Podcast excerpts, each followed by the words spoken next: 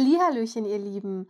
Heute zum 15. Dezember werden wir ein Türchen öffnen und hinter diesem Türchen versteckt sich ein Wunschzettelberg.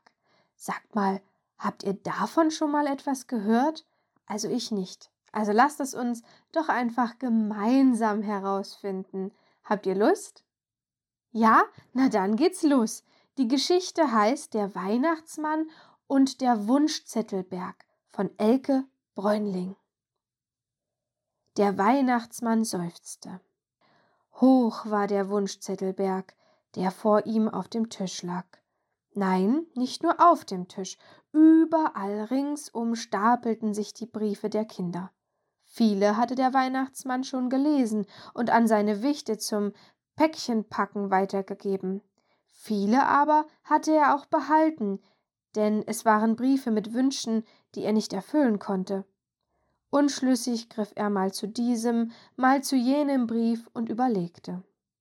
Was soll ich nur tun? Kinder erzählen mir von ihren Erlebnissen und Träumen, von Freude und Kummer.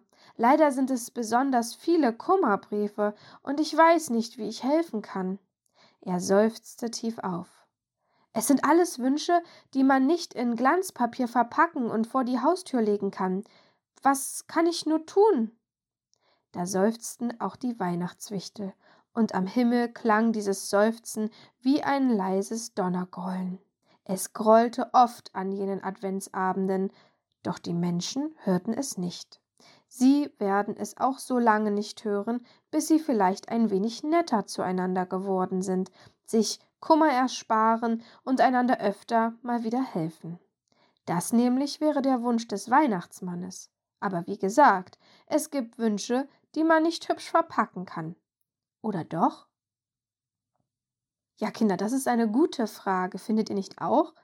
Also, gibt es Wünsche vom Weihnachtsmann, die man vielleicht nicht verpacken kann, aber die trotzdem so wertvoll und so schön sind, dass man sie auf einen Wunschzettel schreiben könnte?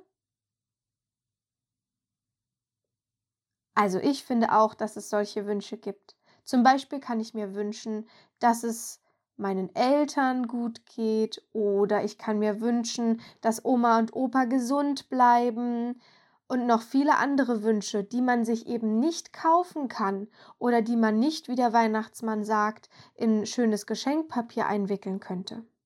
Aber dennoch gibt es diese Wünsche und die sind auch ganz doll wertvoll. Vielleicht überlegt ihr, wenn ihr einen Wunschzettel schreibt, ob euch auch solche Wünsche einfallen und ob ihr diese dem Weihnachtsmann nicht mitteilen möchtet. Dabei wünsche ich euch ganz viel Spaß.